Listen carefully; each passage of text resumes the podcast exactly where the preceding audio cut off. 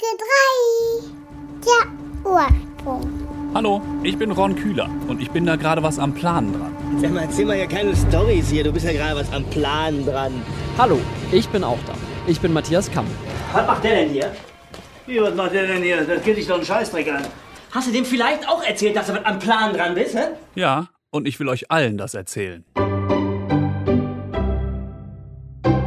Herzlich willkommen zur neuen Folge vom 9.3 Podcast, dem Podcast zum Brettspiel 9.3.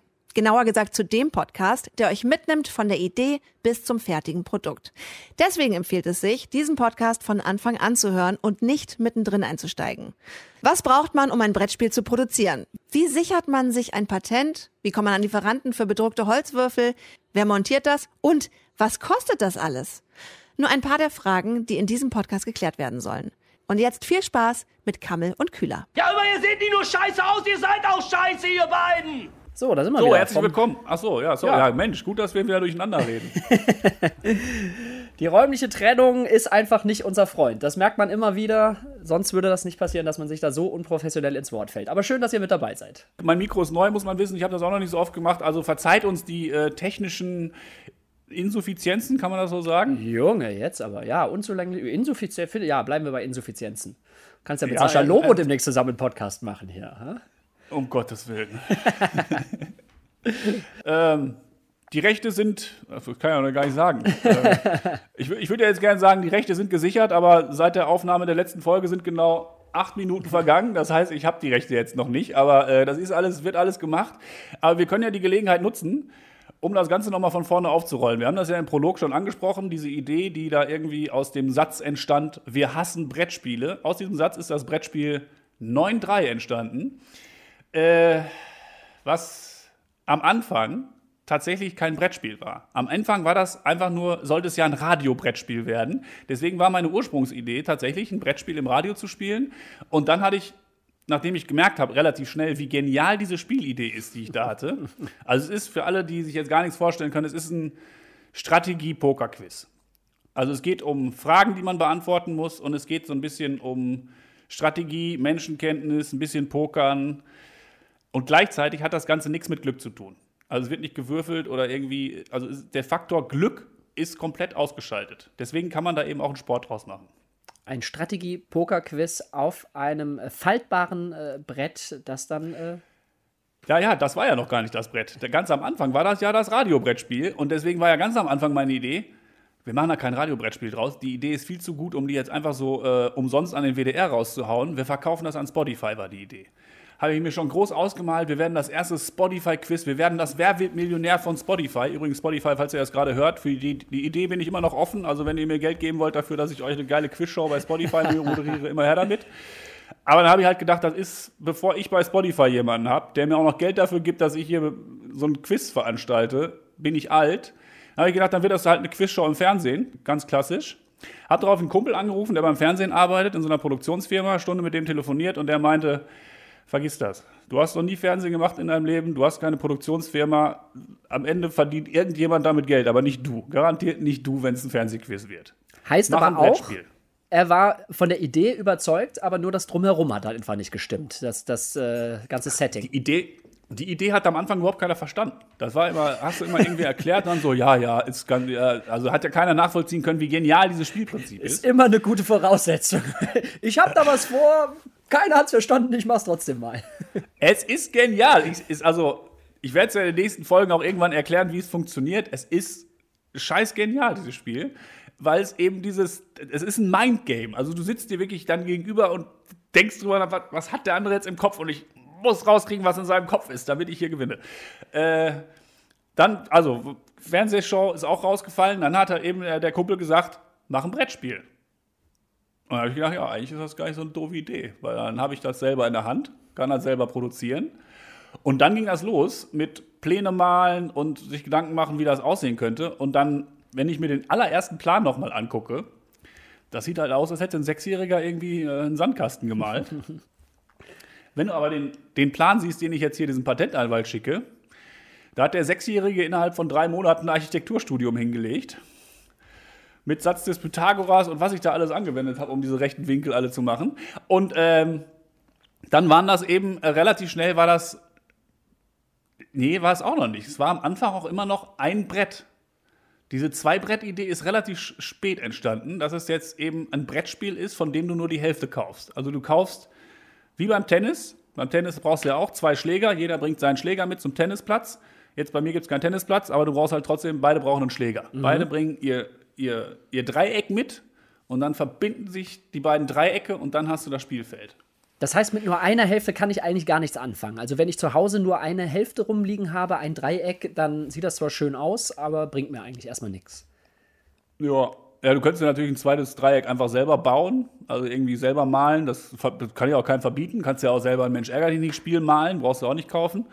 Aber im Prinzip würde es Sinn machen, wenn du spielen willst, dass du dir gleich zwei bestellst. Genau, ist ein guter, guter Marketing-Trick auch. Ne? Wenn ich 1000 Spiele brauche ich eigentlich nur 500 verkaufen, wenn sich jeder zwei kauft. Du bist quasi der Typ, der nur äh, halbe Ü-Eier verkauft. Nur die eine Schokohälfte. Das ist ein geniales Konzept, weil es steht natürlich auch dahinter, dass du, dass du, dass, du hast halt deinen Tennisschläger, ist ja deiner. Wenn du dann nach zehn Jahren immer noch mit deinem Tennisschläger, mit deinem neuen Dreieck rumläufst, hast du gerade gemerkt, Marc, neun Dreieck. Ja, ja, das, das, das ist der Name, Leute. 9-3 heißt das Spiel und das Spielbrett heißt 9-Dreieck. Einfach weil es ein Dreieck ist. Äh, und dann hast du da auch so eine Patina drauf, weißt du, dann ist das abgenutzt, du hast da vielleicht Macken drin, vielleicht ist es auch selber bemalt. Das ist ja auch noch so eine Idee, die mir irgendwie vorschwebt. Vielleicht äh, die Bretter zum Selbstbemalen machen. Das heißt, du kaufst das Ganze blank und kannst dann da draufmalen, was du willst. Dann kann ich dir eh nicht verbieten, dass du dein Brett bemalst. Insofern kann ich es auch gleich blank rausbringen, dann können die Leute das selber entscheiden. Es sieht halt einfach viel besser aus, wenn es schwarz-weiß ist, haben wir ja schon festgestellt. Es sieht unfassbar elegant aus. Zitat meiner Mutter: Ja, es sieht unglaublich schick aus, aber es ist unfassbar kompliziert. Es ist aber gar nicht so kompliziert. Also, meine Mutter hat sehr lange gebraucht, das zu verstehen, hat mich dann aber auch direkt abgezogen in dem Spiel. Andere Leute haben das relativ schnell verstanden, haben dann aber gegen mich verloren. Also man weiß nicht, was besser ist. Wa- Was war eigentlich, wann ist so der Punkt gekommen? Am Anfang, äh, du, du hast gerade selber gesagt, du, du delegierst einfach gerne äh, komplizierte Aufgaben an Leute um dich herum. Ähm, wann war der Punkt, dass du gesagt hast, ich habe jetzt eigentlich, äh, ich will jetzt gar nicht mehr nur den Kollegen irgendwie zeigen, dass ich da was viel Geileres entwickle als sie, dass es einfach schnell gemacht ist, sondern dass du gemerkt hast, boah, da steckt jetzt wirklich was drin, jetzt, jetzt scheiß mal auf die Arbeit, scheiß mal auf Radio. Ich mache das jetzt für mich und für alle, die es spielen wollen. Ich habe da nämlich wirklich äh, was am Start. Ja, weil diese, diese, wirklich dieses Spielprinzip einfach so genial war. Und ich, ich da auch Bock drauf hatte, das zu spielen. Vor allen Dingen war ja auch ein Grundgedanke war ja auch dabei. Ich möchte ein Brettspiel entwickeln, bei dem der Kammel eine Chance gegen mich hat. Weil, ich meine, du hast ja jedes Spiel, was wir spielen, verkackst alles gegen mich. Und habe ich gedacht, ich brauche ein Spiel, wo äh, Wissen nicht entscheidend ist, beziehungsweise wo man mit wo man von dem Wissen des anderen profitieren kann. Und das ist in meinem Spiel. Ach, da- großzügig. Davon, du, könntest, du könntest gewinnen, ohne eine Frage selbst richtig zu beantworten. Alles klar. Wenn du eben davon profitierst, dass ich sie richtig beantworte. gut, gut. Ich profitiere einmal mehr von deiner unerschöpflichen Weisheit und Cleverness. Gefällt mir das Spiel. Nochmal zu dem Delegieren. Ich delegiere nicht nur unangenehme Aufgaben, ich delegiere einfach sehr gerne Aufgaben. ja, dann haben wir also diese drei, beiden neuen Dreiecke. Und jetzt war ja ganz am Anfang, war ja diese geile Marketing-Idee, die ich hatte, wo ich auch dachte, das ist, das ist ein Marketingkonzept, was preiswürdig ist, also wo man wirklich Marketingpreise mit abstauben kann. Funktioniert auch eigentlich für jedes andere Brettspiel. Die Idee war, ich stelle, heißt ja 9-3 das Spiel, deswegen 3-9, 999 äh, Stück her und verkaufe die für 999 Euro das Stück. Und dann bekommen die Leute, die das Spiel kaufen, aber nicht nur für die 999 Euro ein Spiel, sondern sie bekommen das Spiel und sie bekommen die Teilnahme an der ersten Weltmeisterschaft. Und der erste Weltmeister bekommt 100.000 Euro. Ja, die man über Crowdfunding in der Zwischenzeit gesammelt hätte. das, das finanziert sich ja selber. Du hast 999 Euro mal 999 sind wie viel? Eine Million Euro. Eine Million Euro. Ja, aber nicht ganz. Da muss noch was drauflegen. Das kann ja, selbst ich. 999 mal 999 sind wie viel? Ja, irgendeine 8 steht auf jeden Fall am Ende. Ja, Ja, ja. die, die drei Euro schenke ich dir. Also es ist grob eine Million Euro und der Gewinner kriegt 100.000. Dann musst du noch eine Halle mieten, wo die 1.000 Leute reinkommen, musst die Spiele produzieren, brauchst Catering. Also ich habe so grob durchgerechnet, das müsste ja funktionieren. Ich produziere für 100.000 Euro die Spiele, dann miete Klar. ich eine große Halle, Catering, brauchst Kameras, die das Ganze begleiten, weil er soll ja auch noch irgendwie einen Werbeeffekt haben, dies, Ja. das, jenes. So habe ich eine Million, die ich dann da für dieses Event ausgebe. Am Ende habe ich einen Weltmeister, der 100.000 Euro gewonnen hat und äh, eine Trophäe in der Hand hat, die ihn als ersten Weltmeister in 9-3 auszeichnet. Klingt, klingt total logisch. Was kam dazwischen? Dein Gehirn oder Corona? Also viele Leute haben mir gesagt, dass sie 1000 Euro einfach viel finden. Dem musste ich dann auch zustimmen. Weil er gesagt, ja, das finde ich auch. Für so ein Spiel ist das relativ. Aber ich verkaufe ja nicht das Spiel, ich verkaufe ja die Idee und ich verkaufe das Event. Das heißt, ich verkaufe das Event einer Premiere eines Spiels. Also es wäre auch der, der Gag wäre auch gewesen, dass diese 1000 Leute in diese Halle kommen und keine Ahnung haben, in was sie jetzt gleich einen Weltmeister ausspielen. Und dann hast du da 1000 Leute, die 1000 Euro ausgegeben haben, stehst da, erzählst denen so, ihr habt da euer Dreieck, so und so geht das Spiel und dann geht's direkt los mit der Weltmeisterschaft. Ich meine, was ist das für ein Event? Wer kann dir sowas bieten? Ja, wär- also wäre schon unique, muss man sagen. So, und dann war ja meine Idee, das ist ja klar, dass das nicht hier, äh, weiß ich nicht, Hinz und Kunz äh, auf der Straße machen würden, sondern dann war ja auch, habe ich ja direkt so eine Legende entwickelt, die äh, Flughafenlegende. Das heißt, da gibt es so einen Typen, so einen kleinen Jungen, der hat am Flughafen gelebt im Prinzip. Also sein Vater war Klomann am Flughafen und deswegen hat äh, er als Kind sehr viel Zeit am Flughafen verbracht. Also so ein kleiner Junge, der dann halt da immer am Flughafen rumgelaufen ist und was siehst du am Flughafen? Siehst du, keine Ahnung, äh, ganz viele verschiedene Flaggen auf Koffern, ganz viele verschiedene Menschen, du hörst tausend verschiedene Sprachen. Und genau aus diesem Ding hat er sein Spiel entwickelt. Er hat dann halt gesagt, ich möchte ein Spiel machen, wo genau dieses Wissen, verschiedene Sprachen, Flaggen, Länderkürzel, wo sowas alles drin vorkommt, verschiedene Währungen. Er hatte auch, was er ganz toll fand, war, wenn, wenn Papa dann, äh, war ja Klomann, dann immer die äh, ausländischen Münzen mitgebracht hat und er dann gucken konnte, aus welchem Land kommt die Münze. Das fand er total spannend. Und daraus hat er dann ein Spiel entwickelt, die eben genau dieses, dieses Flughafenwissen beinhaltet. Und dann hat er als Erwachsener, dieser kleine Junge, hat er selber in einer Bar gearbeitet im Flughafen. Also so war so der, der Nachtbar-Typ, der da immer dann nachts da die Leute versorgt hat, die da am Flughafen gestrandet sind. Und das sind ja dann meistens irgendwelche reichen Finanzmanager oder irgendwelche Geschäftsführer, die durchaus 1000 Euro ausgeben können. Und den hat er dann immer, wenn er dann nachts mit denen an der Theke saß, hat er gerne mal mit denen Spielchen gespielt. Und dann hat er irgendwann angefangen, sein eigenes Spiel mitzubringen. Dann hat einen 9-3 mitgebracht und hat mit den Leuten das gespielt und hat ihnen dann er- erzählt, so hier, kannst du kaufen. Habe ich selber gemacht, kannst du kaufen. Und wenn alle 1000 Stück verkauft sind, dann kommt ihr alle nochmal hier in meinen Flughafen und dann spielen wir einen Weltmeister aus. Und der Gewinner kriegt 100.000 Euro. Und diese angeschickten Geschäftsmänner denken dann natürlich, ja, geile Idee eigentlich. Das machen wir. Dann kaufen diese reichen Geschäftsmänner halt die für 1000 Euro dieses Spiel. Und dann kriegen sie plötzlich, nach fünf Jahren oder so, wenn sie gar nicht mehr dran gedacht haben, kriegen sie plötzlich eine Mail von diesem Typen hinter der Bar, der sagt, so, alle 999 Stück sind verkauft. Ich bitte dich, in drei Monaten an dem und dem Tag zum Flughafen zu kommen für die Weltmeisterschaft. Ja, es äh, ist eine sehr rührselige Geschichte. Also finde ich gut, dass du dein, dein, deine fuchsige Marketing-Spiel-Idee auch noch hinter so einem kleinen Jungen vom Flughafen äh, verpackst. Nicht schlecht. Diese Legende habe ich aber mittlerweile auf ihren Haufen geworfen, weil ich denke, das ist überfordert mich. Wenn ich am Ende 1000 Euro pro Spiel nehme, habe ich am er erstens habe ich dann nur Kundschaft, die viel Geld hat, was ich irgendwie nicht will, was ja irgendwie unsympathisch ist, wenn man nur die reichen Leute irgendwie da auf dem Schirm hat. Und Ja, andererseits ist das einfach, es ist viel zu viel Aufwand. Es ist, wenn ich 1000 Leute in eine Halle stecken will, überlege mal eine Halle, in die 1000 Leute rein, da brauche ich ja schon die Köln Arena.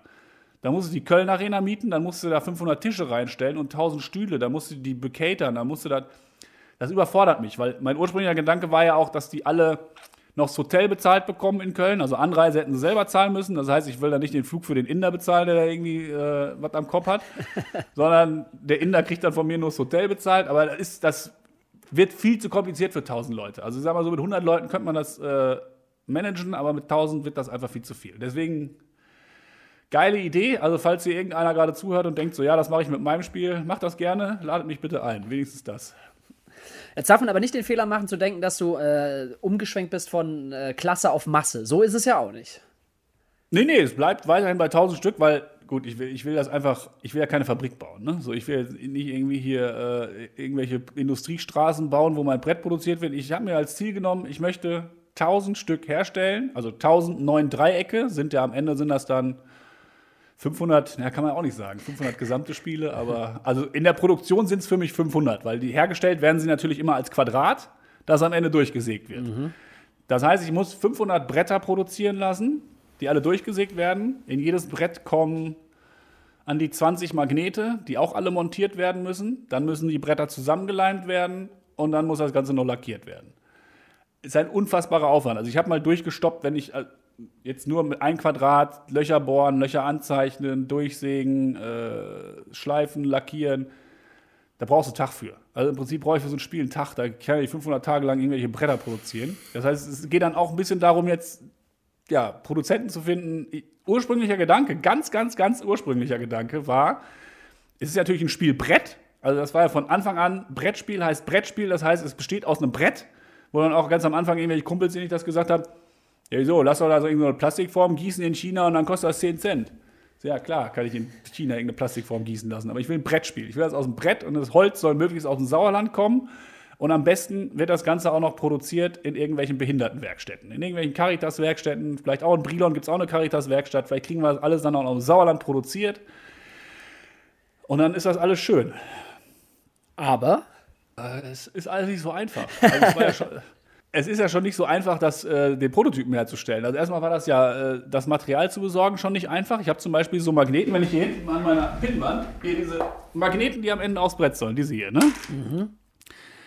Die habe ich als Muster bestellt. Das sind so viereckige, einfach ganz einfache viereckige Magneten und ich kriege die nicht in einer größeren Stückzahl als zwei. Du kannst dir immer nur Muster bestellen und bei den meisten Firmen, bei denen du dir eine Muster bestellst für die Magneten, brauchst du halt eine Firma. Die Firma habe ich noch nicht gegründet, deswegen kann ich mir keine Magneten bestellen. das heißt, du bestellst jetzt 50 Das heißt- Mal irgendwelche Muster irgendwo kreuz und quer. Ja, ganz genau. Ich habe ich hab mir, ich hab mir bei, äh, ich glaube, vier verschiedenen Läden Muster von Magneten bestellt. Aber allein das hat mich wahrscheinlich einen halben Tag gekostet an Google-Arbeit, weil ich da auch dachte, es kann doch nicht wahr sein, dass ich diese Magneten bedruckt bestellen kann. Weil das kann ich als Privatperson. Ich kann die bedruckt in jeder Menge bestellen. Aber sobald ich ein Muster haben will, brauche ich eine Umsatzsteuer-ID von meiner Firma.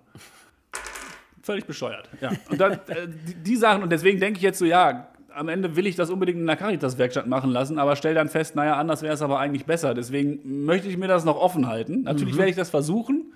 Ähm, das, ist ja, das ist das Ziel, aber es ist ja auch, wie komme ich an eine Caritas-Werkstatt? Und rufe ich da einfach an und sag so, ey, ich habe hier 400 Bretter, die müsste dann einer, müsste einer Löcher reinbohren und die müsste dann einer in der Mitte durchsägen und die am Ende noch lackieren. Machen die das einfach oder muss ich da vielleicht in anderen Stückzahlen denken? Boah, ist eine gute Frage. Ich habe keine Ahnung, wie, wie da gearbeitet wird. Ob die vielleicht auch total happy sind, wenn mal Aufträge von außen kommen und so und da mal jemand an sie rantritt. Das ich, ich weiß von einem Bekannten, der einen ähm, Wäscheständer entwickelt hat, äh, speziell für kleine Wohnungen und WGs, die du dann mit so einem Seilzug äh, unter die Decke äh, ziehst, weil du dann unten den Platz sparst und oben die warme Luft hast. Und Clever. der wiederum hat das äh, gemacht. Äh, der hat das in, in so Behindertenwerkstätten ähm, anfertigen lassen. Hast du Kontakt zu dem? Ja, ich habe da einen Kontakt. Ja, dann äh, haben wir doch da schon mal einen Ansprechpartner, wie Ja, das ja, ja, funktionieren da, da könnte. kann ich dir mal, kann ich dir mal äh, eine, eine Nummer geben. Das ist nicht das Problem. Das ist gut, auch wenn ihr gerade zuhört und denkt so, ich könnte dem Kühler ja helfen, ich kenne da den und den und ich habe da die und die Ahnung. Schreibt mir gerne, ich bin da für jede Hilfe dankbar. Als spamt mich nicht zu mit irgendeinem Scheiß, der mich nicht interessiert, aber mit Hilfe könnt ihr, mir, ihr könnt mir gerne schreiben. Und das ist jetzt auch so das, darum soll es ja auch gehen in diesem Podcast. Ne? So ein bisschen der, dieser, dieser äh, Weg dahin zu finden, wie ich das mache. Weil ich habe jetzt ja, du hast es ja schon gesehen, die oberste Deckschicht, die hat ja Ausschnitte. Ne? Da sind ja so viereckige Ausschnitte drin und so Längsausschnitte. Und diese Ausschnitte in der Deckschicht bekomme ich äh, gelasert. Also da gibt es so Lasermaschinen, die können in Holz Ausschnitte reinlasern. Das kann man produzieren lassen. Man kann sich auch selber so eine Lasermaschine kaufen. Das ist auch der Faktor, der am teuersten ist. Also diese gelaserten Bretter kosten einfach das meiste bei der Produktion. Das habe ich schon rausgefunden. Das hat jetzt, wenn du so Proto Prototypen herstellst, kostet das 15 bis 20 Euro pro Spiel. Ja, dann hol dir doch die Maschine. Das ist, glaube ich, auch voll der gute Anmachspruch irgendwie so beim Dating. Komm, äh, komm mal mit zu mir, ich zeig dir noch meine Lasermaschine. Ich habe die immer noch, warte mal, ich habe hier noch eine gebookmarkt. Wo habe ich, nee, das habe ich hier. Nee. Da, Verbund offener Werkstätten, ein Leih-Laser-Cutter. Oha. Ja, das heißt, es sind so offene Werkstätten, da kannst du dann halt einfach dich einmieten oder einbuchen. Das sind halt für, das kostet nicht viel. Und dann hast du da so einen Lasercutter und dann kann ich mich da mit meinen 500 Brettern reinstellen und die selber lasern. Natürlich, das geht alles nicht. Also ich kann das nicht selber machen. Ich kann ja nicht mit 500 Brettern da hingehen und die, das, wie lange soll das dauern? Deswegen brauche ich schon jemanden, der mir diese 500 Bretter lasert. Im Optimalfall, ich habe da auch schon angerufen bei dieser Laserfirma. Ähm, die sind da durchaus offen, auch wenn ich da selber Holz anliefer und so. Die meinten halt so, ja, wenn du dann irgendwie so und so dickes Holz haben willst, das haben wir nicht, da müssten wir dann so und so viel Quadratkilometer von bestellen. Deswegen wäre es besser, wenn sie es dann anliefern. Also die sind da auch relativ offen, weil so ab 200, 300 Stück werden die auch flexibel. Da wird das wahrscheinlich auch ein bisschen günstiger.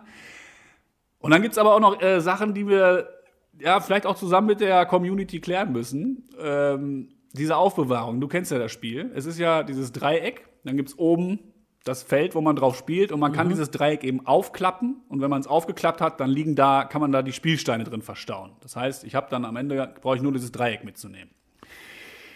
Jetzt ist es aber so, dass diese Aufbewahrungsschicht, wo die Spielsteine dann reinkommen im Dreieck, die ist extrem teuer. Weil ich brauche da zwei Schichten, die gelasert werden. Und jede gelaserte Schicht kostet richtig Asche. Also das teuerste ist die Deckschicht natürlich. Wenn ich dann diese beiden Schichten noch mit einziehe, dann werde ich am Ende auf jeden Fall nichts verdienen. Das steht auf jeden Fall schon fest. Deswegen experimentiere ich jetzt gerade auch schon ohne Aufbewahrung und habe dann auch noch so eine kleine Kiste, wo man dann die Spielsteine reingemacht, äh, entworfen, habe ich dir das Bild schon geschickt, ne? Ja. Von dieser kleinen Kiste. Das wäre dann die Alternative. Aber es ist schon geiler, wenn das im Brett ist, oder? Ja, von der Haptik und vom ganzen Feeling her, dass sich das da einfach so wüpp reinschmiegt, ja, es ist schon geiler. Das Ja, wär ist, mir auch sonst- richtig, ist mir auch richtig eine abgegangen, als ich das entwickelt habe. Das und als ich ich. mir das vorgestellt habe. Man kann wahrscheinlich tatsächlich auch diese Aufbewahrung noch ein bisschen billiger machen. Hat er auch schon drüber nachgedacht, ich brauche ja nicht für jeden Stein einen Ausschnitt in einem Holz. Ich kann ja auch einfach einen großen Ausschnitt machen und mache da irgendwelche Schaumstoffeinsätze, wo du dann die Würfel reinsteckst. Da stelle ich mir vor, dass das sehr viel billiger werden könnte. Dann wäre aber die Frage, wie komme ich an solche Schaumstoffausschnitte her? Wer macht sowas? Oder kann ich das aus Pappe machen? Oder wie? Es sind sehr, sehr viele Fragen zu klären, bevor das losgehen kann. Äh, jetzt wollte ich noch irgendwas sagen, was ich schon wieder vergessen habe. Ach so, ja. Weil ihr euch die ganze Zeit fragt, Dreieck und Aufklappen, kann er das nicht mal zeigen. Ihr könnt mal auf dem Instagram-Account gucken. Äh, ist verlinkt. Irgendwo in der, in der Bio hier vom Podcast bestimmt. Könnt könnt ihr gucken und da sind ja auch Bilder zu. Also vielleicht mache ich dann mal den Klappmechanismus online. Aber wir können festhalten, es, es gab auf jeden Fall schon eine, eine klare Entwicklung. Der Name äh, ist nicht mehr der, der ganz am Anfang stand. Äh, es ist weggekommen von, das ist ein Spiel für die oberen 10.000 zu, das soll schon für jeden zugänglich sein. ähm, und äh, jetzt steht's aber. Jetzt, das, jetzt geht's in die Produktion. Also so wie es jetzt ist, ist es. Naja, wie gesagt, also diese Schicht, diese Aufbewahrungsschicht, das gilt zu klären. So mache ich das oder lasse ich das? Weil, wenn ich mich dafür entscheide, das zu machen, es muss so bleiben. Weil, wenn du am Ende aus der ersten Charge ein Brett hast und ich lasse dann bei der zweiten Charge, die es dann vielleicht irgendwann gibt, diese Aufbewahrungsschicht weg, dann kannst du diese Bretter ja nicht mehr, dann sind die ja nicht mehr kompatibel. Das heißt, die müssen ja am Ende immer dieselbe Höhe haben. Und es sieht auch einfach sehr geil aus. Ich habe es ja schon ausprobiert, wenn da so, das ist jetzt so ungefähr so, mag das sein, vier, fünf Zentimeter dick das Ganze. Und wenn du das auf einem, auf einem Tisch zusammenschiebst, das sieht schon gut aus. Hat, das hat schon eine gewisse, gewisse äh, Edelkeit. Das sagt glaub man ich. da? Ja, es ist vor allem Edelkeit sagt man gar nicht. Edelheit, edel, ich guck mal gerade. e Edeltraut. Jetzt haben wir es. Er hat eine gewisse Edeltraut. Edel. So nenne ich übrigens auch meine erste Tochter, wenn ich irgendwann eine kriege. Edel, Edelheit Kühler. Es, ist, es gibt dann noch, bis das dann endgültig in die Produktion geht, aber ich muss ja zum Glück auch noch ein paar Sachen klären. Aber was relativ einfach ist, zum Beispiel die Spielsteine, hast du schon gesehen, das sind einfach kleine Holzwürfel, die lackiert sind, die müssen bedruckt werden.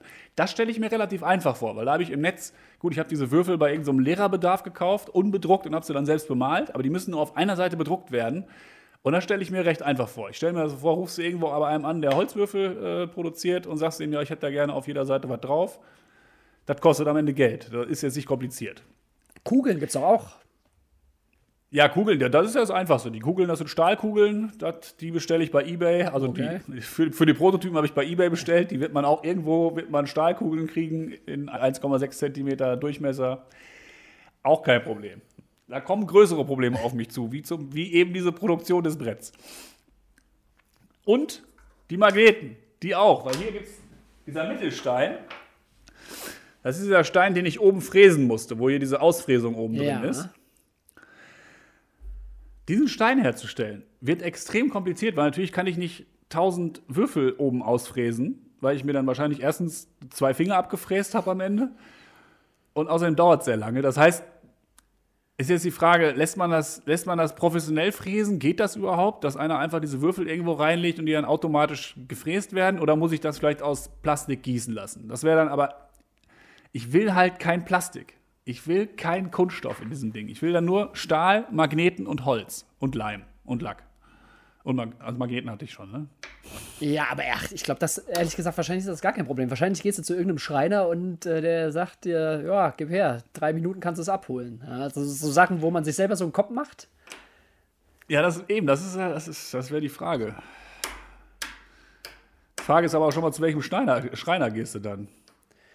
Tja, da, da, da fragst du was. Ja, Meister Eder hat zu, soweit ich weiß. Also ich, ja, ich habe einen Kontakt, aber der sitzt ein bisschen weiter südlich von dir. Der ist nicht, äh, der ist nicht um die Ecke. Nicht, Ja gut, aber der könnte mir ja die Frage durchaus beantworten. das könnte er machen. Ich, äh, Kontakt kriegst du. Guck mal, ihr schon zwei Kontakte über den Kammel, Leute. Leute. Ja, ja, wie der Schreiner macht's keiner. Ja, das war so der Anfang. Äh, also dazwischen ist bestimmt noch, sind noch tausend andere Sachen passiert, die mir alle entfallen sind, weil ich äh, da sehr viel Zeit mit verbracht habe. Aber dieses Marketingkonzept, ich finde immer noch diese Flughafenjungen-Geschichte, finde ich immer noch überragend. Und ich bin auch noch nicht weg von diesen Weltmeisterschaftsgedanken. Ich denke mir halt nur, wenn ich das jetzt, ich will das ja nicht für 1000 Euro Stück verkaufen, aber wenn ich dann, keine Ahnung, bei den 1000 Brettern, die ich verkaufe, packe ich bei 50 das goldene Ticket mit rein. Und die, die das goldene Ticket mit drin haben, geliefert bekommen, die kommen dann halt zur ersten Weltmeisterschaft. Ja, oder sowas entwickelt sich vielleicht ja auch ganz von selbst. Äh, guck mal, 150 Jahre zurück. Jetzt- wären wir mal hier mal richtig romantisch in der Zeit. Ja, da haben irgendwelche Jungs sich in Fabrikhinterhöfen alte Lumpen zusammengebunden und haben gegen die Wand äh, gekickt und, und dann hat irgendeiner gefragt, was macht ihr da? Ja, wir spielen Fußball. Ich noch nie von gehört, aber es sieht ganz witzig aus. So. Und 150 Jahre später kannst du für Billionen von Dollar dieses Spiel an irgendwelche korrupten Regime in Russland und Katar verschachern und Coca-Cola macht auch noch eine Flasche auf. Das kann von ganz alleine kommen, wenn der Gedanke sich erstmal festgesetzt hat. Ich habe keine 170 Jahre Zeit. Ja, das ist, äh, das ist die Frage. Ne? auf jeden Fall wird auf ewig dein Name mit diesem Spiel verbunden sein, wenn dann in 200 Jahren die große 9-3-Weltmeisterschaft stattfindet. Nee, die findet, die findet nicht in 100 Jahren statt. Die, find, die findet relativ schnell statt, glaub mir. Das ist, das, ist, das ist das Ding. Es wird ein Brettspiel Sport. Das ist, da kannst du dich dann auch Donnerstag zum Training treffen. Wirst zwar nicht besser durchs Training, aber es fühlt sich einfach gut an, fühlt sich gut vorbereitet. Du, du kannst auch gegen einen Sechsjährigen verlieren. Also ist, das ist ein ganz fieses Spiel am Ende. Na, du hast vor allem auch den großen Vorteil, wir leben in einer viel vernetzteren Welt. Du bläst das jetzt irgendwo als Podcast raus und dann noch bei Instagram und dann hast du irgendwie noch, weiß ich nicht, Charlotte Roach, die das Spiel gut findet und da nochmal drei nette Worte drüber verliert. Und äh, ja, da musst du keine 150 Jahre warten. Dann dauert es zwei Jahre und dann wird das gezockt. Ja, aber machen wir jetzt die WM oder nicht? Also mit den 50 Mann. Ist das goldene Ticket oder mache ich das irgendwie anders? Weil irgendwie wäre es auch doof, weil dann hättest ja wieder, dann ist das irgendwie so Glück, ob du bei der Weltmeisterschaft mitspielen darfst. Das stimmt. Und am Ende kriegt das Ticket halt irgendeiner, der es gar nicht will. Dann hat die Oma das Spiel gekauft für ihren Enkel, weil sie gesehen hat, ach guck mal, der guck, zockt gerne Brettspiele und der kennt das noch. Gut, der würde sich drüber freuen, aber da ist zu viel Zufall dabei, glaube ich. Ja, dann könnte ich natürlich auch sagen, okay, ich verkaufe einfach noch Zugang zur Weltmeisterschaft. Aber das ist auch irgendwie der falsche Weg. Wenn ich dann sage, hier, du kannst ein Ticket kaufen für 99 Euro für die Weltmeisterschaft, das ist, das ist nee, das ist auch irgendwie so, nee, ich habe hier ein Golfturnier, musst aber erstmal 300 Euro bezahlen, damit du mitspielen darfst. Vielleicht gibt es ja auch da gute Ansätze aus der Community, die Ideen haben, wie man sowas bewerkstelligen kann und wie man da rangeht. Hoppla. Und die dann sagen, ähm, so und so machst du das. Ja, Community, dann äh, haltet euch ran. Ihr seid gefragt. Also ihr drei Leute, die das wahrscheinlich gerade hören, weil sowieso mehr Leute diesen Podcast nicht hören, kann natürlich sein. Ja, nächste Folge dann mal gucken, wo, ich- wo ich dann bin. Ich muss jetzt aber ganz dringend aufs Klo, Kamel, und mein, mein, mein Akku vom Kopfhörer ist leer. Ja, dann äh, ist aber mal höchste Zeit hier, ne? Wie ist jetzt mein Bild leer? Nicht nur der Akku vom Kopfhörer. Da war Was auch das Bild los? weg und an dieser Stelle äh, gehabt dich wohl und einen schönen Tag noch.